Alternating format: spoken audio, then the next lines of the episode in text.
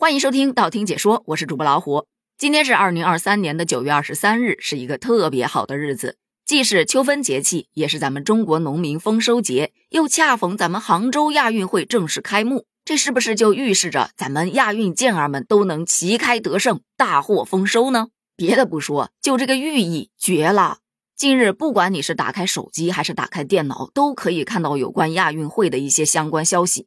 我看到有一则上面写着：“你知道老鹰捉小鸡也成了亚运项目了吗？”我表示不知道啊，还有这种事儿。于是我又去查了一查，发现这亚运会上面的冷门项目还真是不少。咱们今天就来些微的盘点一下。比方说刚才咱们提到的老鹰捉小鸡这个项目的名字叫做卡巴迪。在上一届亚运会的赛场上，卡巴迪是咱们中国队为数不多未参赛的项目。要知道，在咱中国民间，老鹰捉小鸡应该还是历史很悠久的呀。而据悉，这一款进阶版的老鹰捉小鸡，也就是卡巴迪，起源于印度，是一项拥有着四千多年历史的古老民间运动。相传，佛祖释迦牟尼在得道前最爱的运动就是这个卡巴迪了。这个项目的比赛规则是在比赛时，双方站在己方半场，进攻方派一名运动员，也就是咱们的老鹰。然后连续不断的大声呼喊卡巴迪卡巴迪，然后就开始进入对方的半场去抓对方的队员，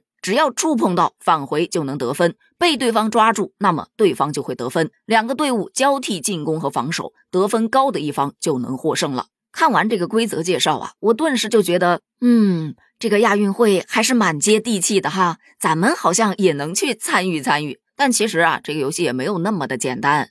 别的不说，敏捷度啊、体力的消耗啊，一般人可能就还跟不上。再来说另外一款冷门项目，它还可以用到咱们日常在公园广场踢毽子的一些小技巧，叫做藤球。这个藤球啊，起源于十五世纪马来西亚的马六甲一带，是一种非常独特而又古老的体育运动项目。之所以叫藤球，是因为它使用的那个球是一种用藤类植物编织而成的。这个游戏的玩法理解起来也非常的简单，跟排球基本上一样，只不过排球是用手击球，而这个藤球是用脚，他得用下半身去夹球、顶球、颠球、挑球，反正就是不能让球落地。这就跟我们踢毽子一模一样。而且在这个运动当中，有一些高水平的运动员会采用一些高难度的动作来提高击球的速度，比方说后空翻去扣杀得分，这观赏性不就一下子来了？说完了用脚踢的球，咱们再来说一下用手打的球。它的名字非常的简单，就叫手球。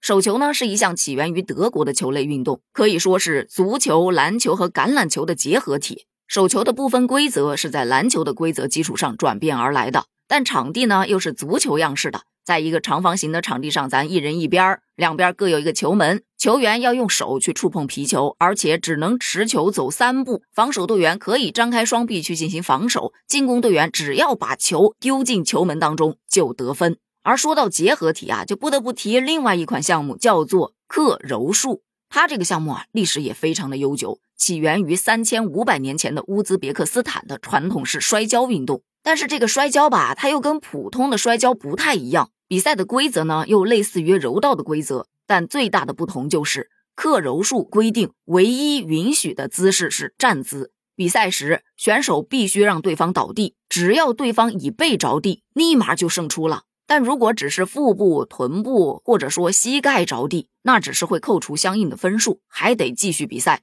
所以这一项运动啊，也被称为没有地面站的柔术和站着赢的摔跤。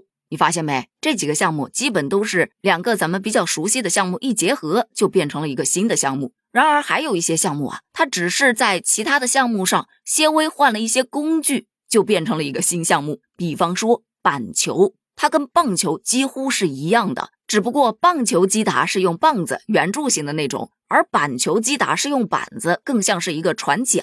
还有一款叫软式网球的项目。它就跟网球也差不多，只不过软式网球用的球是充气的橡胶球，而且球拍也会比网球的拍子更轻更小一些。所以你看，有这么多项目都非常的类似，那么大家看比赛的时候可千万别把它们混为一谈了。这些项目当中，我目前最感兴趣的应该还是卡巴迪，也就是咱们前面讲的进阶版的老鹰捉小鸡。据悉，该项目的比赛时间为十月二号到七号，将产生两枚金牌。另外，咱们本届亚运会增设了电子竞技和霹雳舞两个竞赛项目，这也是目前大家关注度特别高的两个项目了。那对于你来说，你有什么特别感兴趣的项目吗？欢迎在评论区发表你的观点哦，咱们评论区见，拜拜。